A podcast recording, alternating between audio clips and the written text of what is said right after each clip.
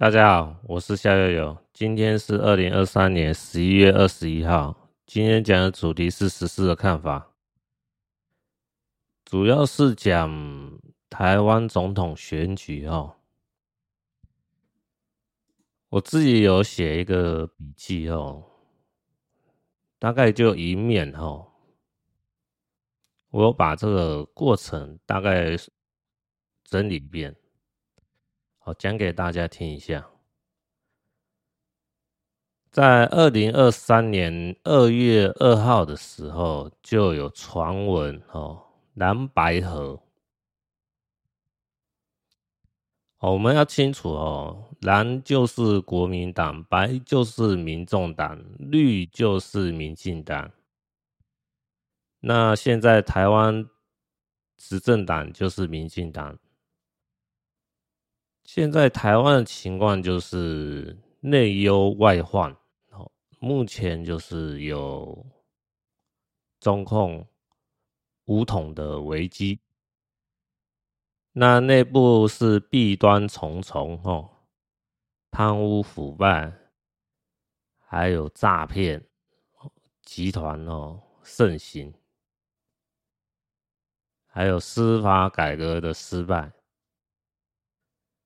我们可以看到台湾的情况哦，说不上好。经济上呢，房地产呢高涨，股市呢是有上万点，现在好像是一万六、一万七嘛。经济上看起来还不错，但是。我们只要是了解两岸还有全球局势，就知道现在经济呢很有可能会泡沫化。这怎么讲呢？因为台湾呢跟中共呢有 ECFA、ECFA，台湾的贸易比例呢，很依赖中共那边的支持，所以呢，只要中共呢跟台湾呢在经济上如果有了中断的时候，那势必会对台湾的经济产生很重大的冲击。那目前呢，现在中共的局势呢，就以中共内部的经济局势来看，我个人看法是觉得很糟糕。这怎么讲呢？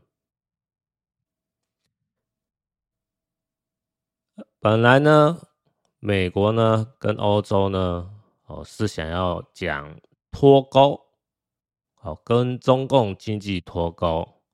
后来觉得说这个说法呢比较敏感，后来改成去风险化这个名词，那本质上呢还是脱钩啊。所以我有看到一些影片提到是说，美国呢在中共方面的订单呢，好像缩减有百分之九十。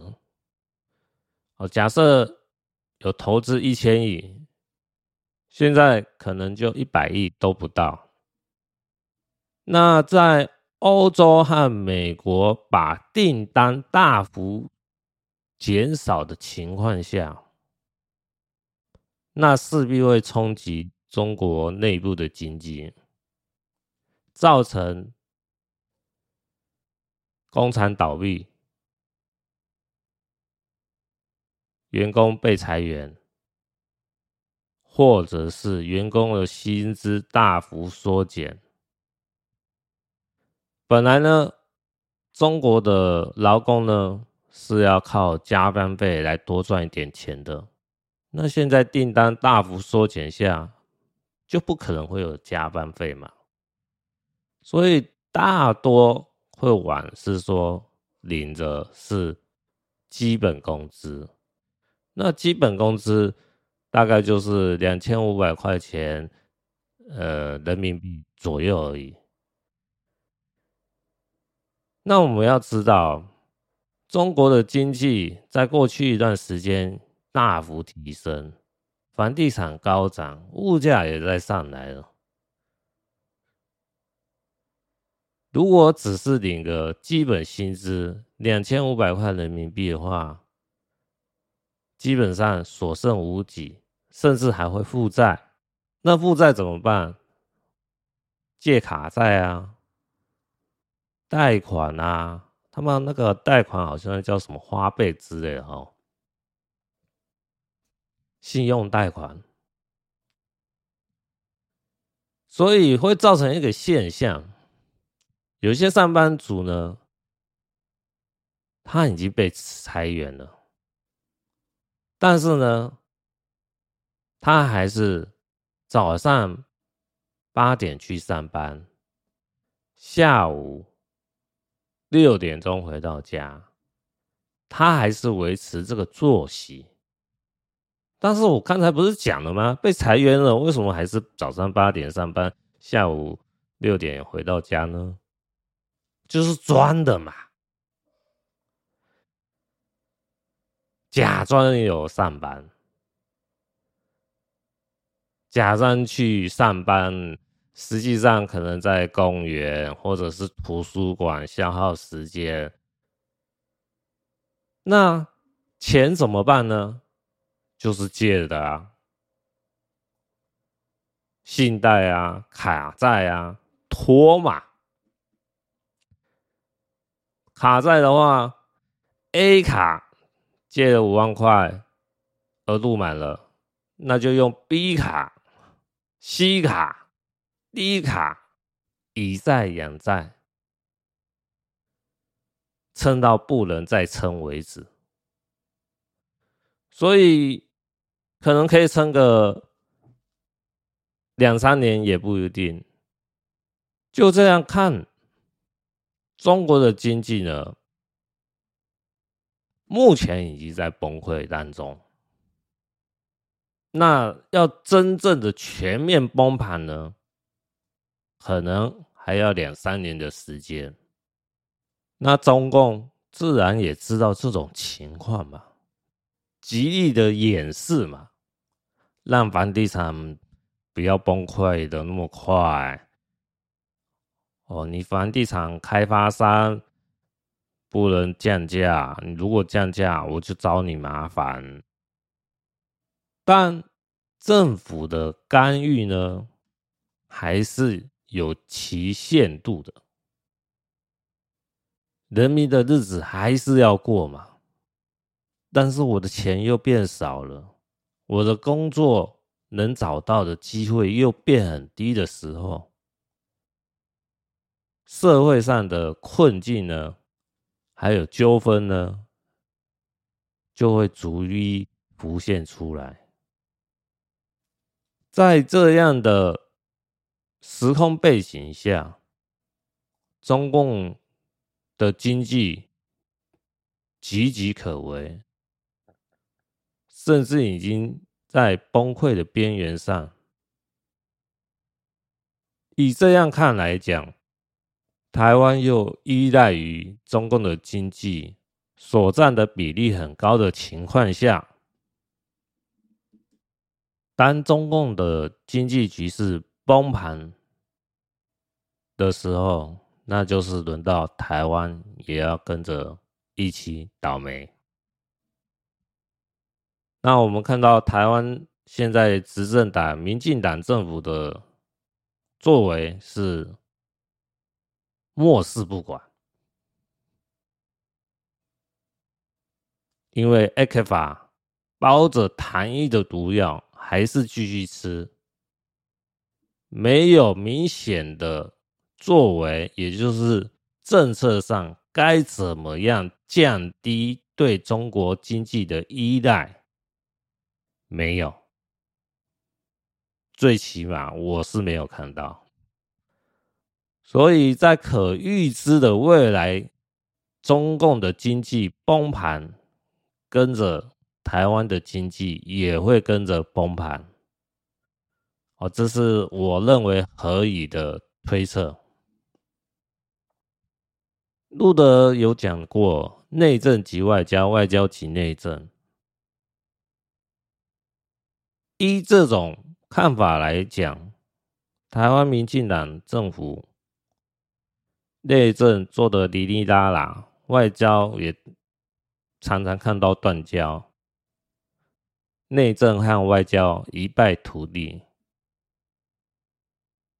当然啦，有人会说：“呃，我日子过得去啊，我也没有被诈骗集团骗啊，被骗的人是自己笨啊，我也没有受到司法的迫害啊，我还是该吃的吃，该喝的喝，哎，马在跑，舞照有。”跳，日子没有说很困难呐、啊。虽然物价有在上涨，但是全球的经济情况也都是这样啊。全球的物价也在在涨啊，不是只有台湾在涨啊。欧洲国家、美国国家、其他国家也都在涨啊。相比之下，台湾实在是。不能说不好啊，说不好的人是别有居心，是中共同路人。像这种人呢，就是只看到眼前的利益，看不到长远的危机。我也只能说，时间到了，你就知道，看你。有没有做准备？看你现在有没有作为来改善现在的处境。我相信有不少人呢，还是有一定的危机意识，所以才有蓝白河，希望政党轮替、下架民进党的看法，逐渐在成型。并且形成一个共识。呃，我看新闻讲，大概台湾有百分之六十的人呢是希望政党轮替，所以也才有了蓝白合的空间。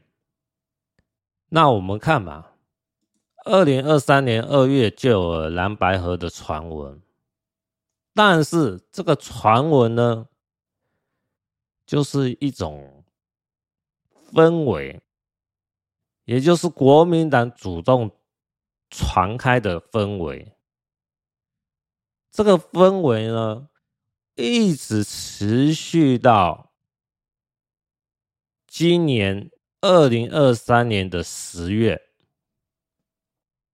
我们要知道，十一月二十号到二十四号是。台湾总统候选人的登记日期，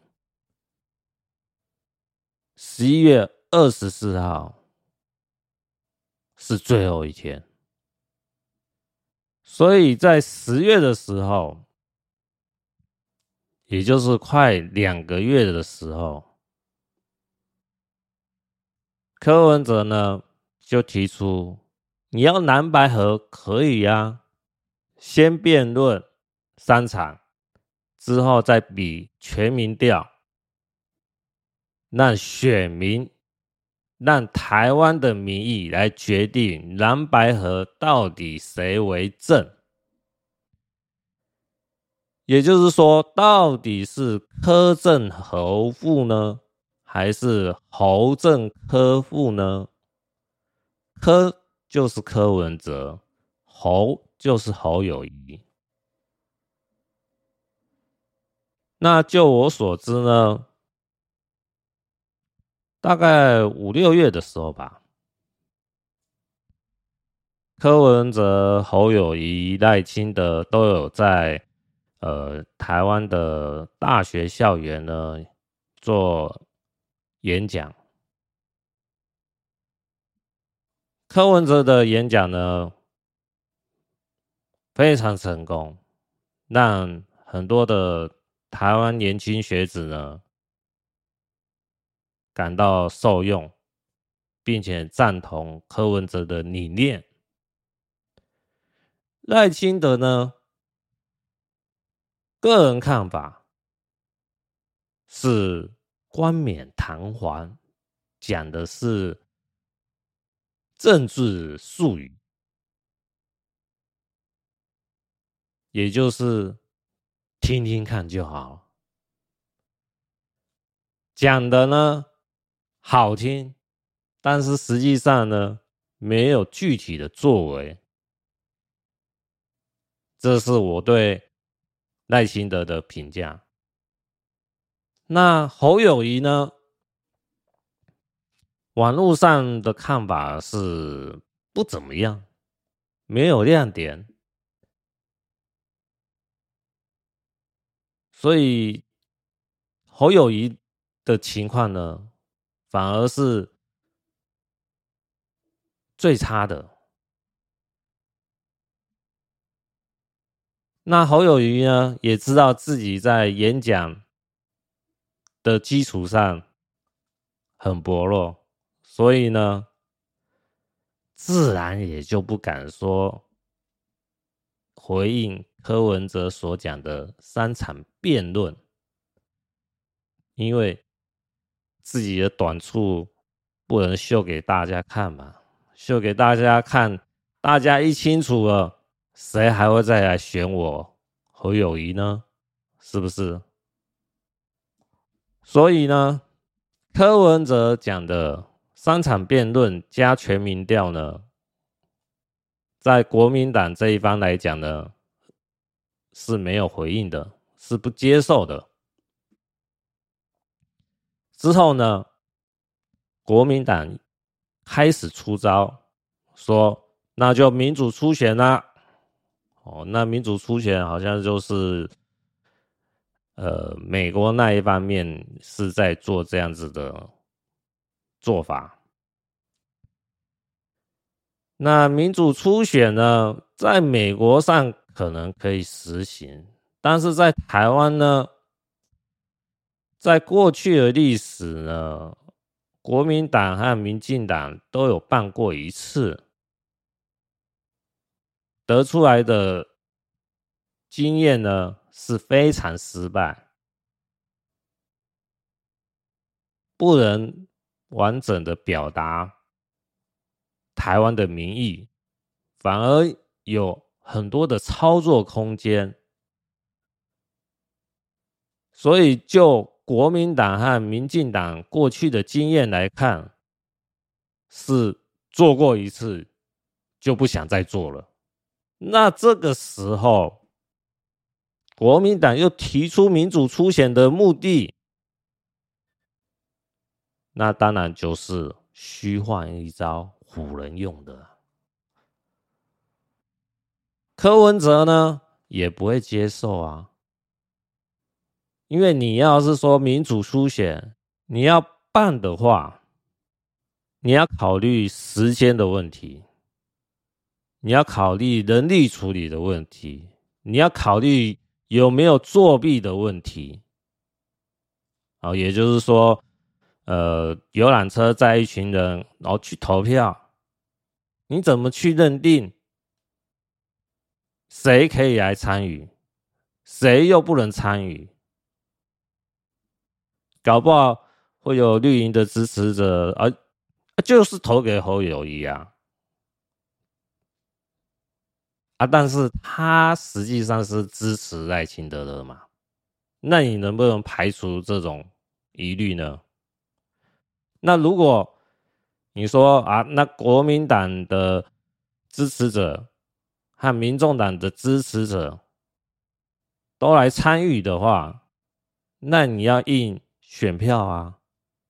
啊，选票怎么样才能公正的去表露出来呢？是有很大的讨论空间。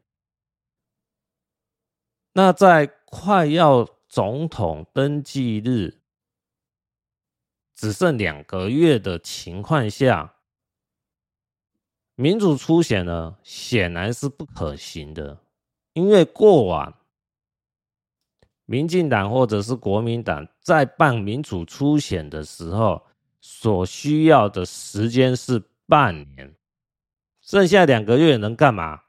当然不能干嘛。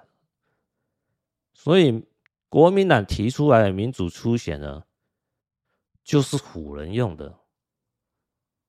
哎，让你柯文哲吓到一下，压压你柯文哲的气势。显然呢，柯文哲不买单。自然，国民党和柯文哲呢没有共识，那就是继续拖下去。那柯文哲呢后来提出来的，那我们就看你是要国民党的全民调的方式呢，还是民进党的全民调的方式？二选一，让你选。那国民党这一方呢，是不接受的。为什么不接受？因为在国民党自己内部的民调呢，知道侯友谊是弱势方，接受了就必然会让柯文哲为正，侯友谊为副，自然还是继续拖。后来呢，国民党提出这样好了，全民调一半，民主初选一半，你柯文哲能不能同意？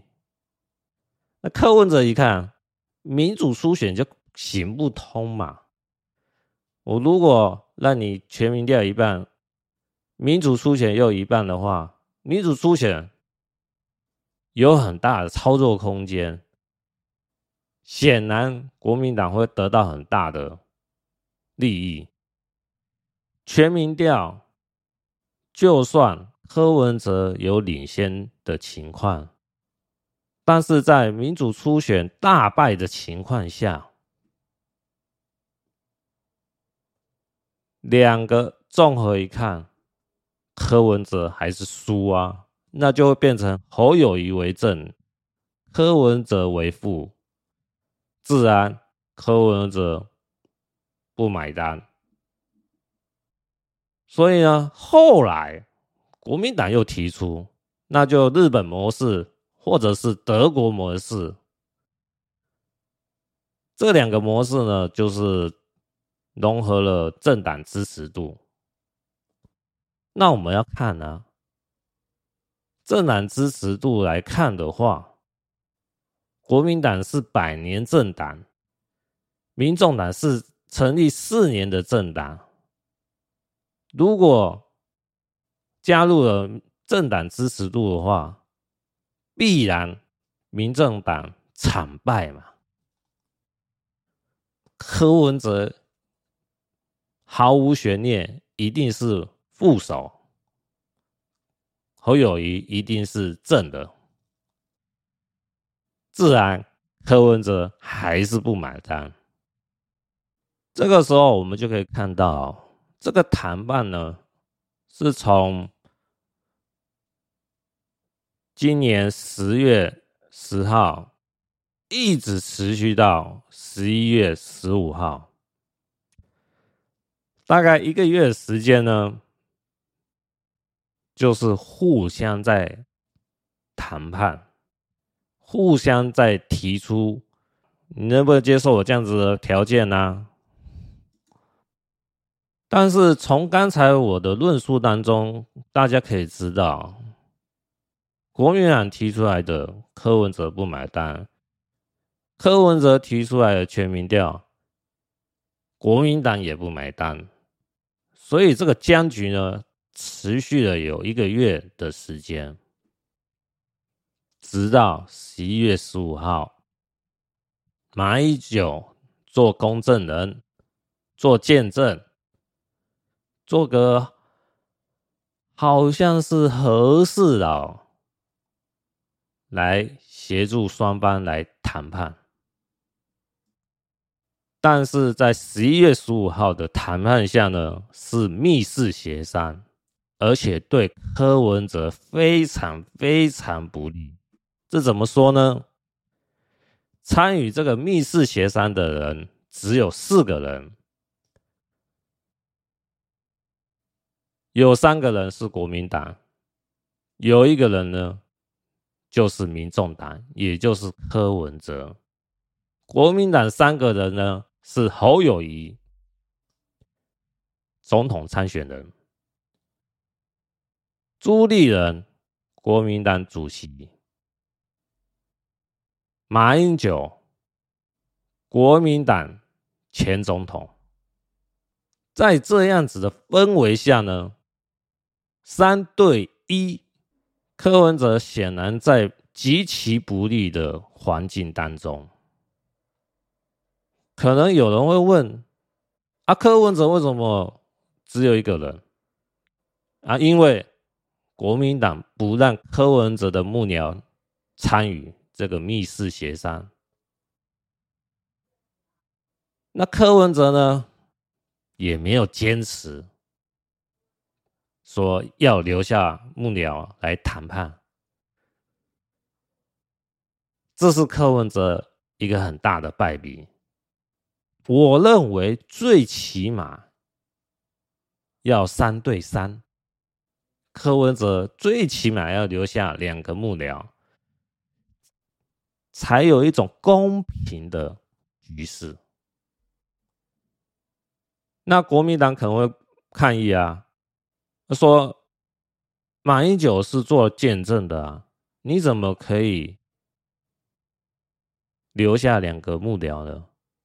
在这个时候，柯文哲也可以再退一步。那好，留一个可不可以？留一个黄珊珊，法律人，是不是？这样子最起码好。马英九是见证人，侯友谊、朱立伦是国民党这一方。柯文哲、黄珊珊是民众党这一方，二对二，一个公证人也行嘛。可是呢，柯文哲没有做到这一步，没有想到这一步，所以在谈判的情况下呢，很容易陷入被动而且被操弄的情况。最后呢，柯文哲切下了六点共识。这六点共识呢，是四个人在签署的，也就是马英九、朱立伦、侯友谊、柯文哲签署的。这六点共识呢，我看呢，有四项呢，是对民众党不利的。我大概讲一下，第一点共识呢，马英九前总统、国民党、民众党各推荐一位民调统计专家。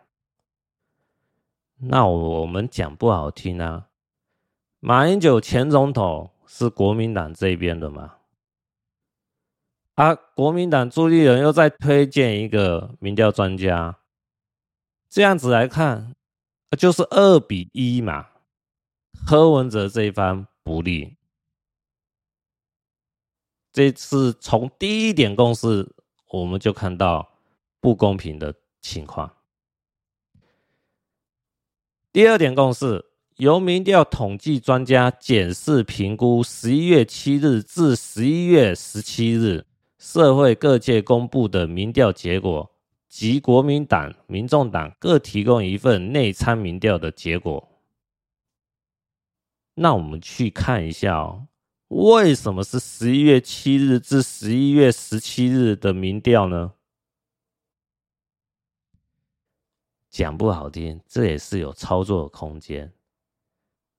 柯文哲可能会想说：“哎，这是最近一段时间的民调，应该是可以参考的。可是呢，最近一段时间我就看到民调呢有一个很奇怪的现象，也就是说，在柯正侯副、柯侯配、侯正柯副、侯柯配，哦，这样子的民调，在最近一段时间呢，侯柯副呢有上来的趋势。哦，有侯友谊的民调上来的趋势，这种民调有在出现，那我们就很好奇嘛，侯友宜做了什么让侯友宜上来这种趋势呢？哎，过去这一段时间我就觉得奇怪，怎么会侯友谊的民调又上来了？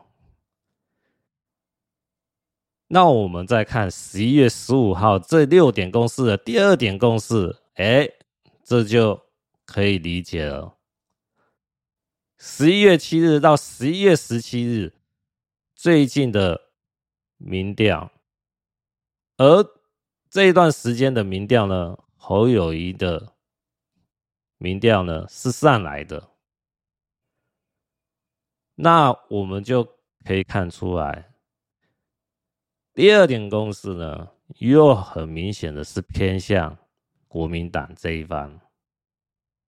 柯文哲显然是站在不利的情况下。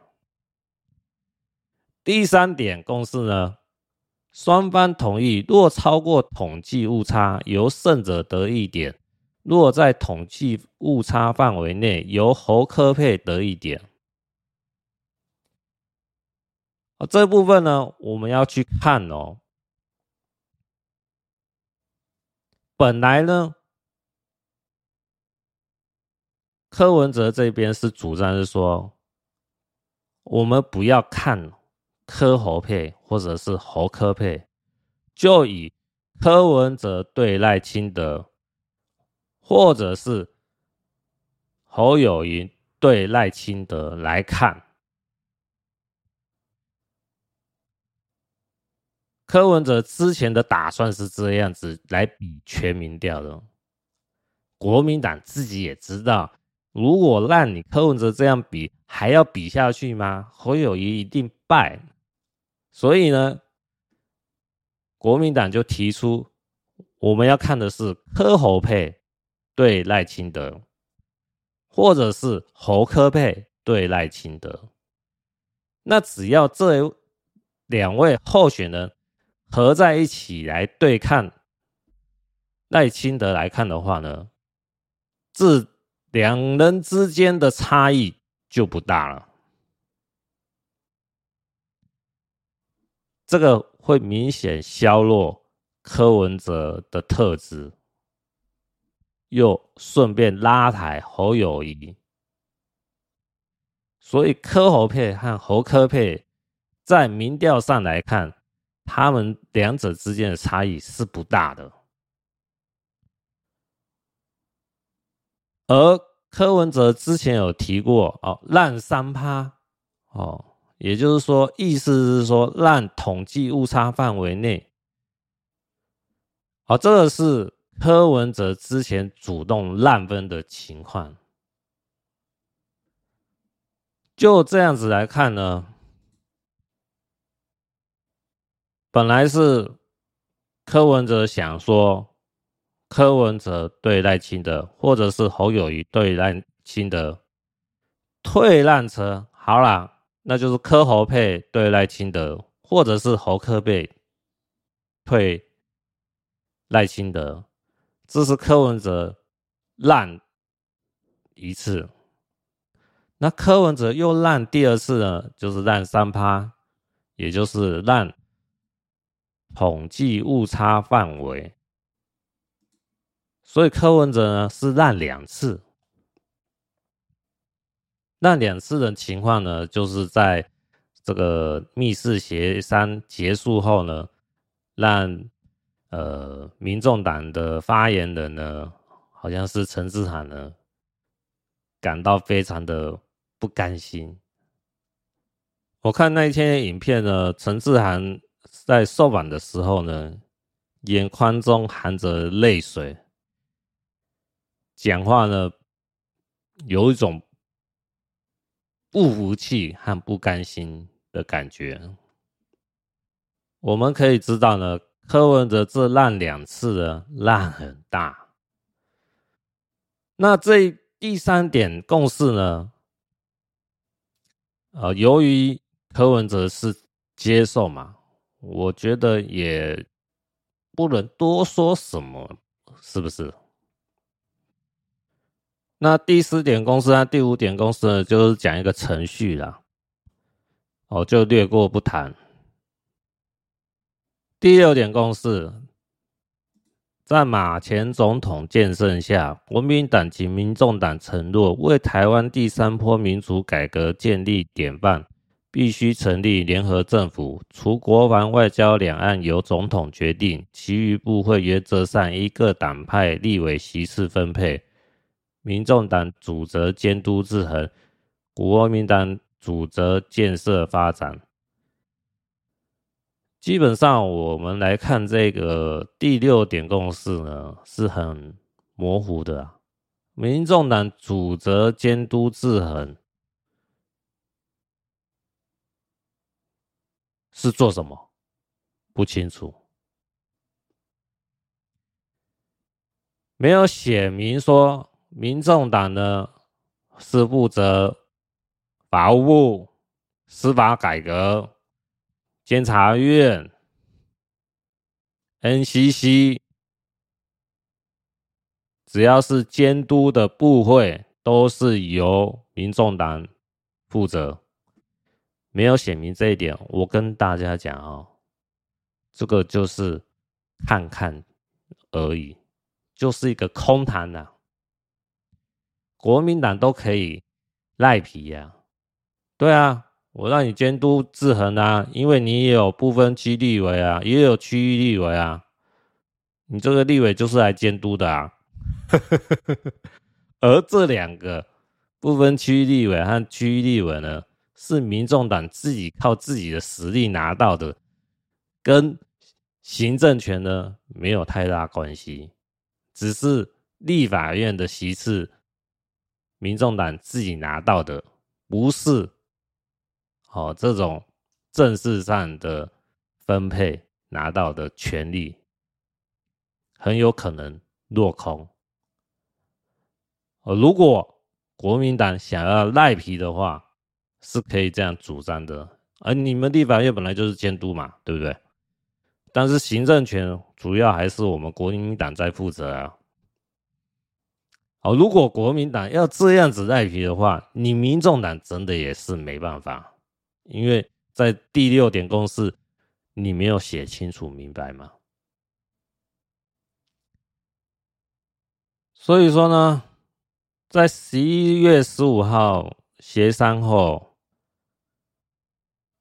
四人签署了这六点共识后，民众党呢的支持者呢，还有民众党的幕僚呢，都对柯文哲感到很不服气，而且很伤心，想说柯文哲怎么会签下这六点共识呢？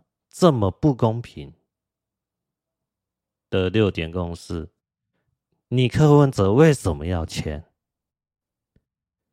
你这不是背叛了民众党的支持者吗？你不是说义无反顾拼一次吗？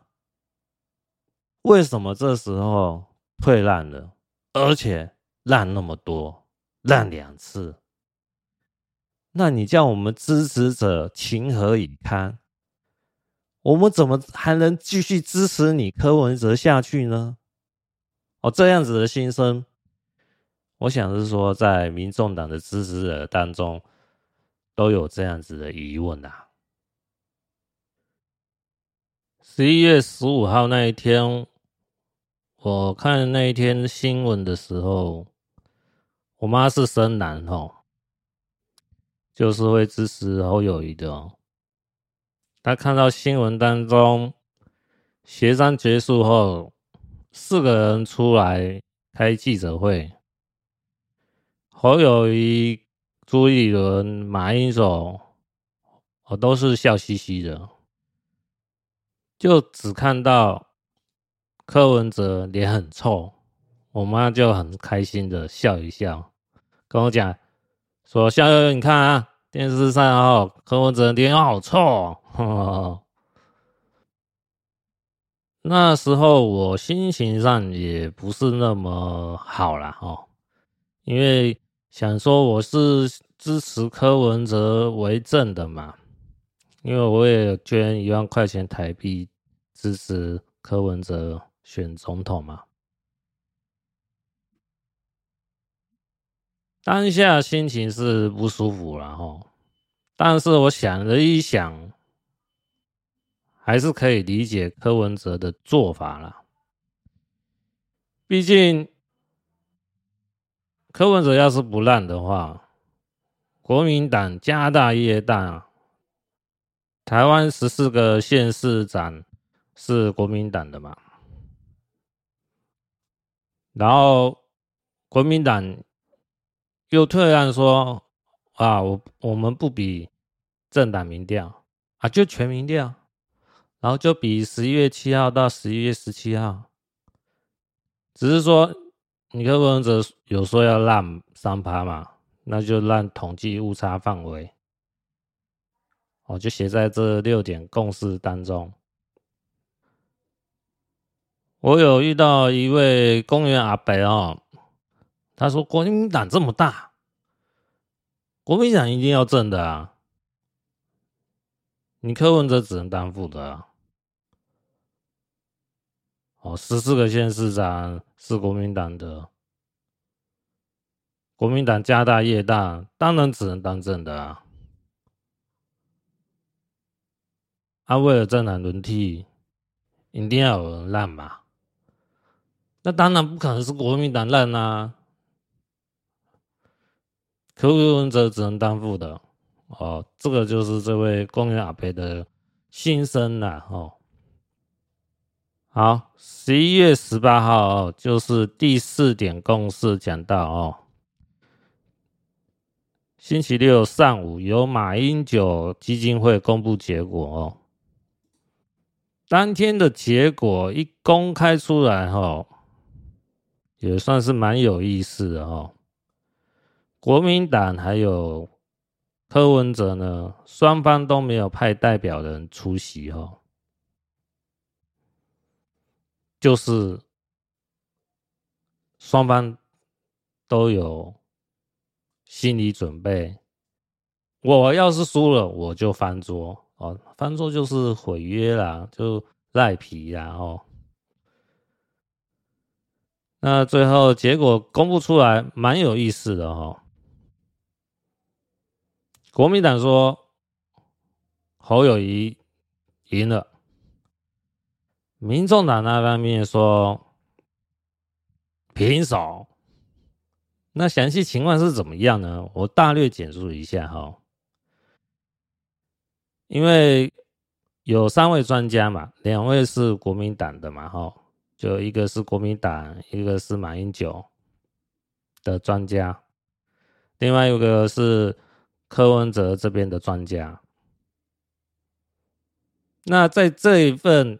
公布结果上呢，照理来讲，要三位哦民调专家签名哦，认同这个结果，就可以决定哦谁是正的。可是呢，最后是只有两位国民党的民调专家签名，柯文哲这边的民调专家不签名，为什么呢？民众党。柯文哲这边的专家呢，提出来的看法是这样：有九份民调呢，有三份哦是可以先搁置，也就是先排除掉不看的。为什么呢？有一份民调呢，它是用会员的简讯收到以后回填，哦，这个不符合被动。还有随机的抽样原则，所以这份民调排除掉。另外一份民调呢，它的统计调查范围有问题，六十岁以上呢，所占的比例呢，有五十一趴，二十到二十四岁呢，年轻人的比例呢，只有一点二四趴。调查结构偏颇，所以不予采用，先搁置，也就是排除掉。第三份民调呢，它是用新闻稿的模式发布结果，他没有把他的年龄层公开出来，所以也不予考虑，也就是先排除掉。所以九份民调里面呢。最后只留下六份民调在做讨论。那国民党方面呢，是说啊，这个因为柯文哲说要让统计误差范围嘛，算一算下来，侯友谊大获全胜哦。那民众党柯文哲这边民调专家说呢，我们仔细算一算哦，实际上应该是这样子的。在柯文哲不让的情况下呢，是柯文哲拿到五分，侯友谊拿到一分，是柯文哲胜。那如果柯文哲在让分、让统计误差范围的情况下呢，是三比三平手，那显然呢，双方都有旗舰嘛，因为国民党主张侯友谊为胜嘛。柯文哲这一方呢，认为让分的情况下是平手，所以三个专家呢都没有达成一致的共识，最后只有国民党两位专家呢签下了名字，柯文哲这边的专家呢没有签名，所以等同于这次的。公布结果呢，算是蓝白河破局了。我是有看新闻，有讲到是说，吼，十八号那一天是公布结果嘛，十七号晚上大概十二点的时候呢，其实结果大概已经知道了。那时候国民党那一方呢是要联络柯文哲。但是柯文哲呢，手机关机，哈哈哈。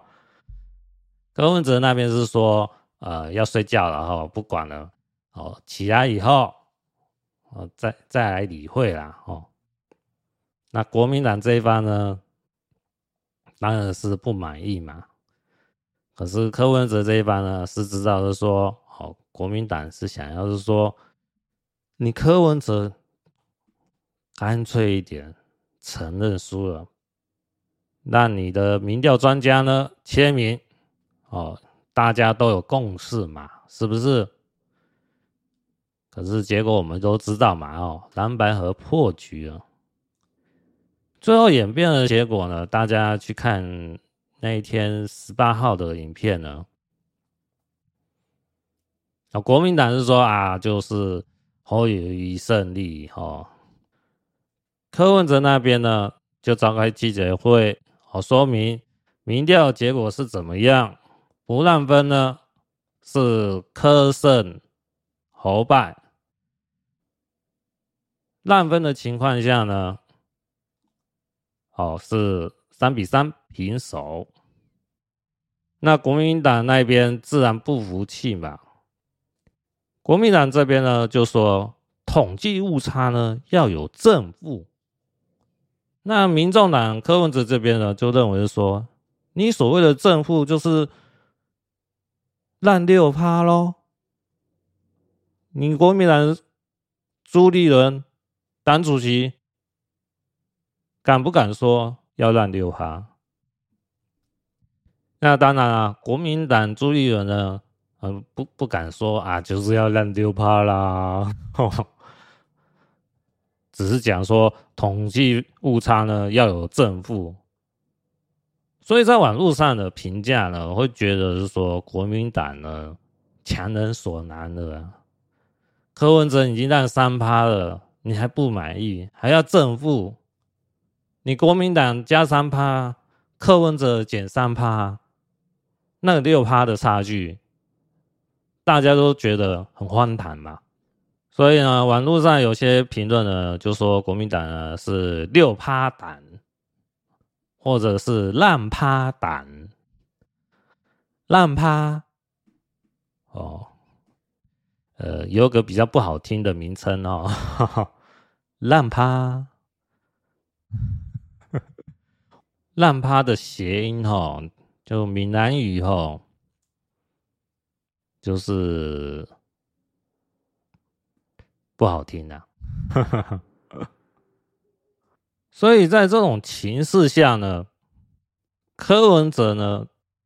虽然表面上说我们还有合作的空间，蓝白河没有完全破局，但是柯文哲最后只能选择柯正侯部柯侯配，已经没有侯柯配的选项了。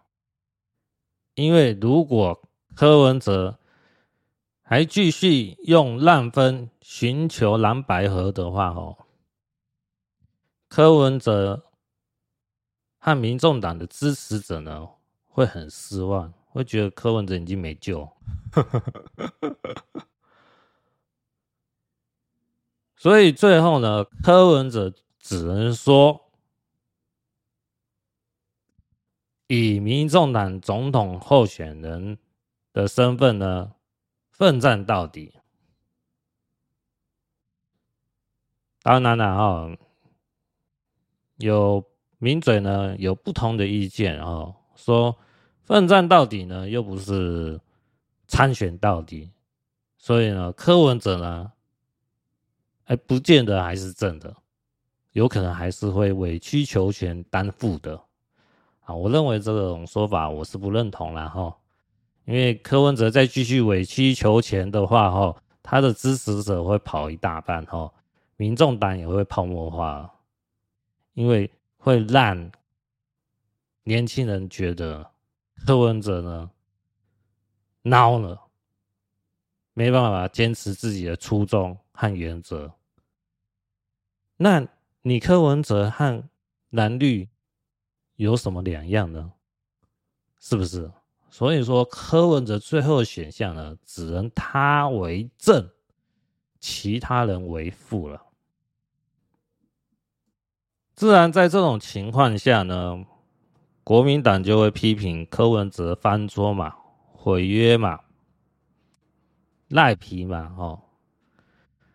那在柯文哲这一方面来讲呢，就是有自己的解释嘛，或是说在统计误差范围让三趴的情况下是平手嘛。那这两天呢，有一个新闻呢，他是这样讲哦：小胆让大胆六趴，日本人也看不懂台湾政治。这个新闻内容呢，大概有讲一下哦，是说日本人看到这个烂分的情况呢，会有一个感觉哦，国民党的候选人是来自弱势团体吗？这有什么保障条款吗？哦，所以说，这是以外人来看都会觉得很奇怪哦。百年大党还需要小党来让分？当然，国民党这一方面会是说，哎，这是柯文哲自己说要让分的啊，对不对？而且我们国民党也有让啊，不强调政党民调啊。双方呢各有各自的道理啊，吼，只是呢，在一般年轻人的角度来看呢，国民党输了气度嘛，就是你跟人比零调，你竟然接受了让分，让分的情况下已经平手了，就要知所进退。侯友谊明显就是比较弱的候选人嘛，蓝白合竟然要选择最强的候选人的组合，自然是柯侯配嘛，柯正侯副嘛。只是国民党这一方呢，认为自己家大业大，还是放不下面子，接受这样子的结果。那国民党深蓝的支持者呢，也接受不了这样的结果，认为家大业大，自然要为政嘛。我是比较平常心的哈，我认为哈，柯文哲就是要为政，去选总统，就算最后是赖清德得利了，拿到总统也没关系，因为我认为。二零二四年当总统可不好当啊！未来四年可以说是多灾多难，岌岌可危啊！大家要清楚啊，二零二四年后，台湾要面临经济的危机，还有战争的危机。我不认为民进党候选人赖清德有这个能力好好处理这个危机。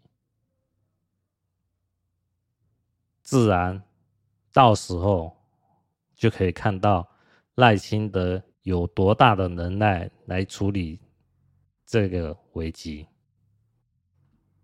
正所谓“路遥知马力，日久见人心”。就算赖清德拿下二零二四年总统，也未尝不是一个坏事啊。起码我们可以看到。民进党有多会执政嘛？有多会吹嘛？是不是？虽然现在哦，房地产高涨，股市一万六七千点，看起来还不错哦。但如果遇到经济危机、战争危机的时候，大家就知道民进党的能耐了。对民众党柯文哲来讲呢，自然就是一个转机了。虽然对台湾人来讲呢，大家都要受苦啦，没办法啦。但这个就是共业啊，大家都要去承担嘛。哦，谁叫呃赖清德还有三四十趴的支持度嘛？这些人就要好好去体会民进党执政下给他带来多少的帮助。人就是这样子，没有受过苦难哦，就不会有所成长。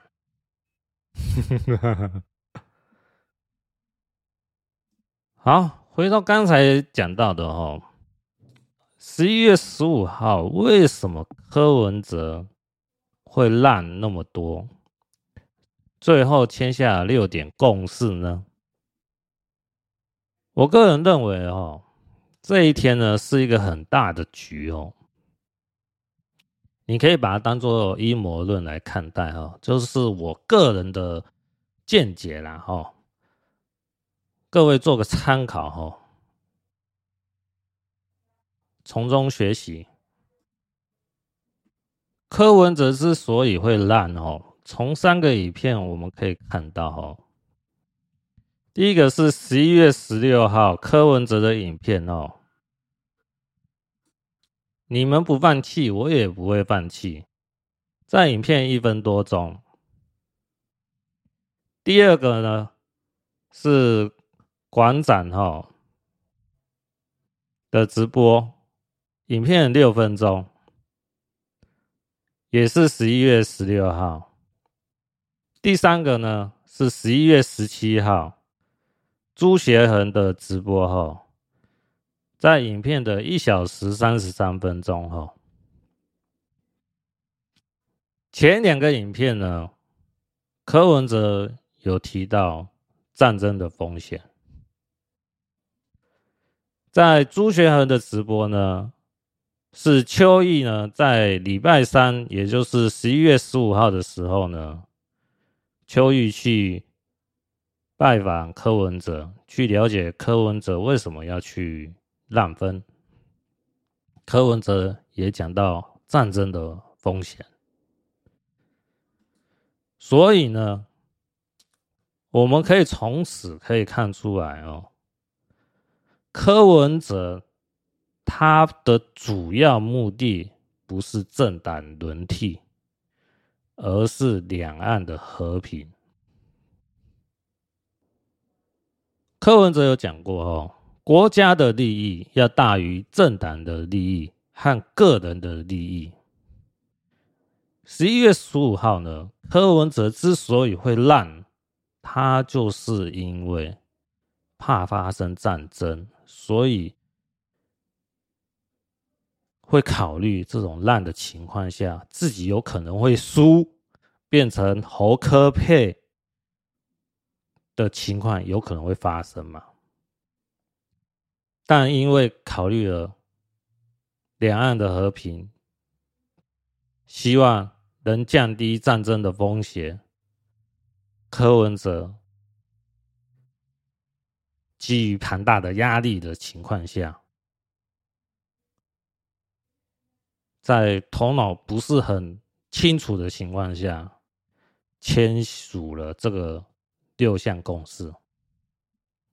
尽管十一月十五号的时候，拜习会，拜登和习近平会面了，在旧金山会面。拜登表达美国维持台海和平稳定的决心，并要求中国尊重台湾选举。习近平则否认有二零二七。或二零三五对台采取军事行动的计划。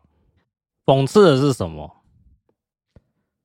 在十一月十八号的时候，民进党总统参选人赖清德在下午到云林出席造势活动时候，赖清德说，中国领导人习近平在日前举行的拜习会中。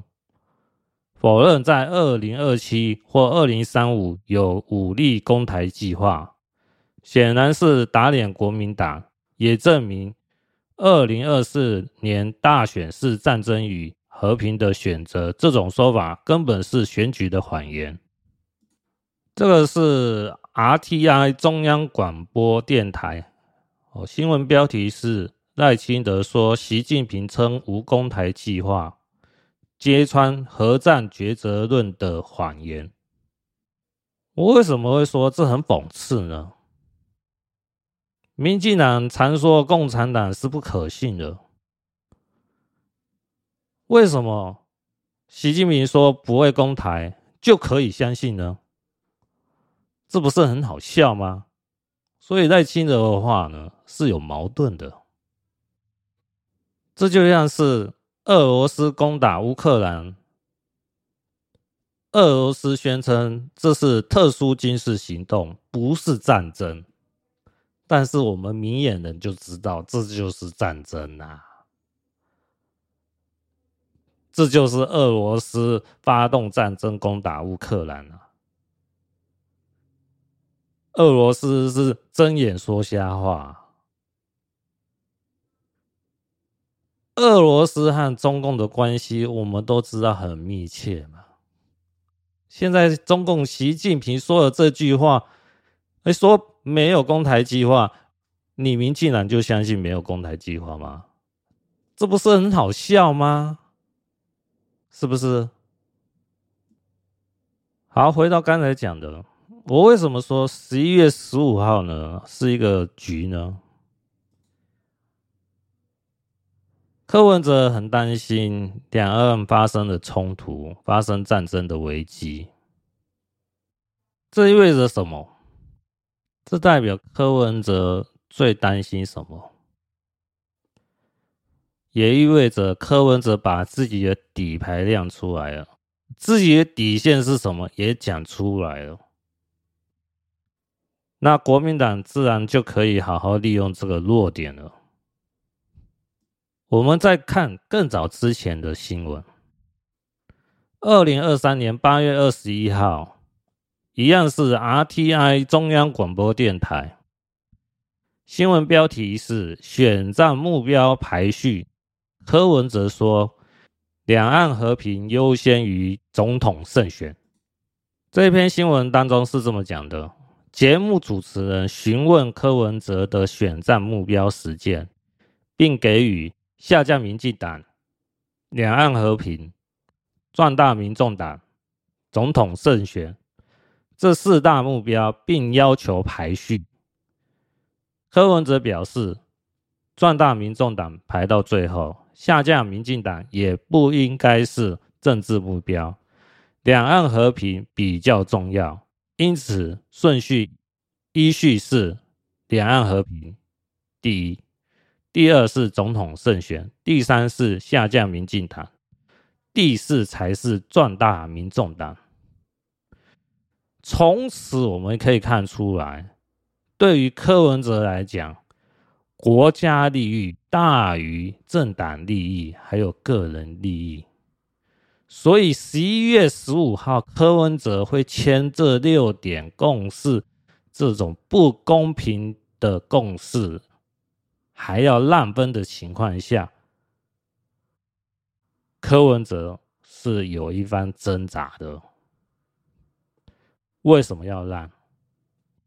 因为两岸的和平优先于总统胜选呐、啊，比民众党的壮大还要重要啊！个人的毁誉不是重要的，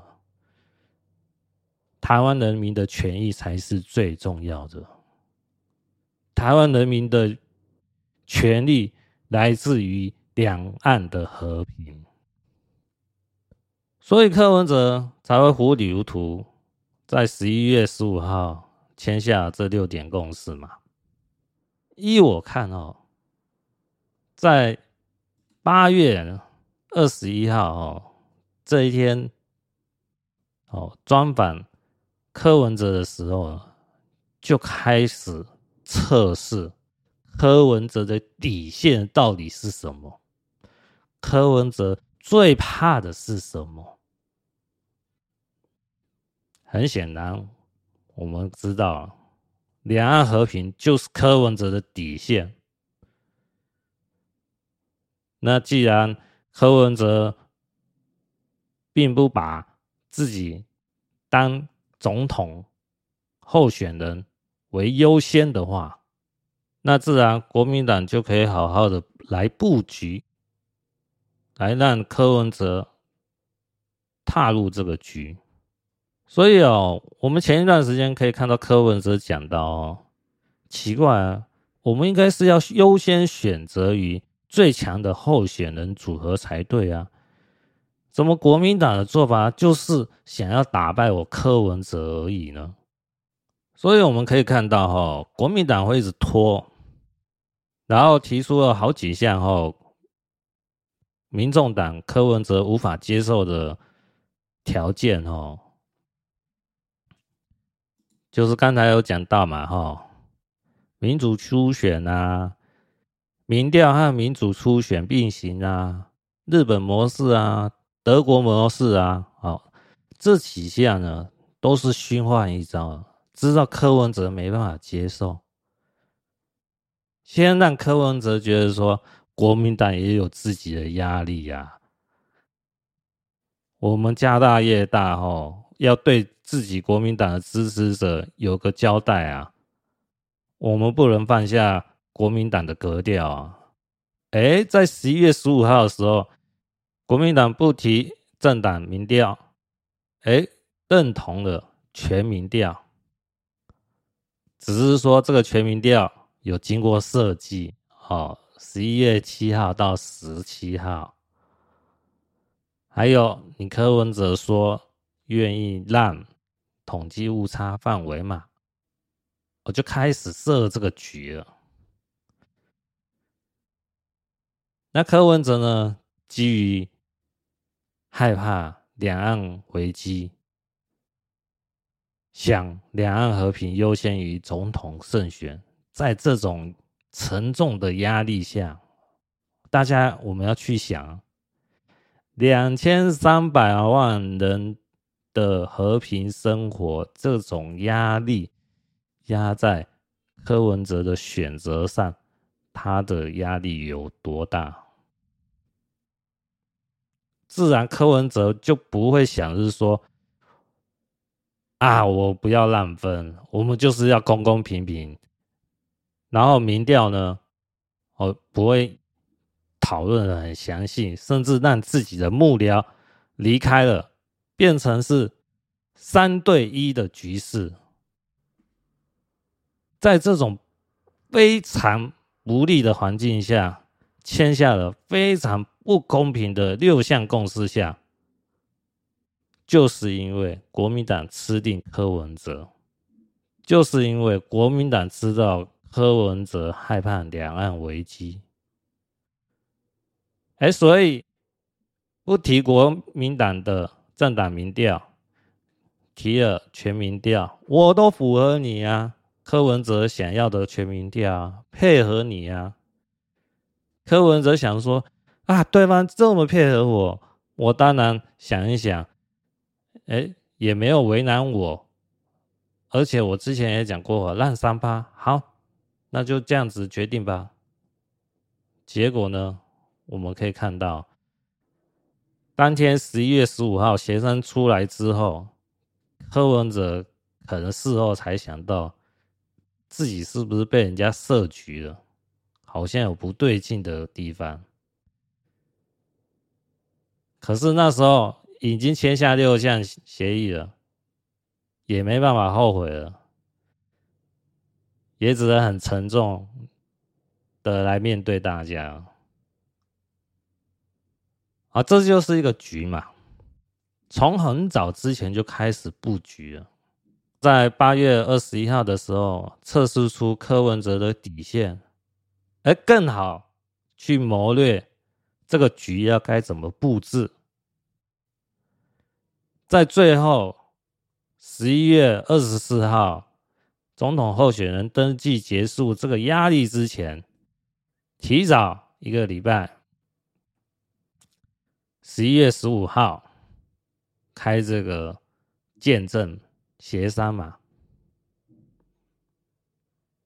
在时间紧促的情况下呢，让人匆促的决定呢，很容易做出愚蠢、没有想太多的决定。结果柯文哲就算有一五七的智商呢，平常侃侃而谈，谈自己的施政理念呢。也不敌这个局啊，糊里糊涂就签下去了。幸好柯文哲哦，他的生平哦，过去二三十年做医生哦，救了很多人的命哦，他有那个阴路啊，阴德啊，积了很多功德啊，就算有危机。也能平安度过，这就是命中哦的玄机所在。我们去看啊，过去哈，二零一四年哦，柯文哲参选台北市长的时候，有 NG 一四九，好这个账户的争议嘛。二零一八年参选第二次台北市长的时候。又有葛特曼器官捐赠的事件嘛？直到现在二零二三年参选台湾总统候选人的时候呢，又跑出了这个六点共识嘛？这三件事情呢，都是危机，一个没有处理好呢。就被淘汰掉。可是呢，柯文哲，就是能平安度过，就是有这种不可思议的力量帮柯文哲度过。原因何在？就是柯文哲有做善事，救了很多人命，在施政的时候，在台北市政的时候，真的是为民做事。才有这种不可思议的力量在帮助柯文哲度过这场危机。所以佛家劝人积德修善，不是没有道理的。好，今天就讲到这边，下集再见，各位拜拜。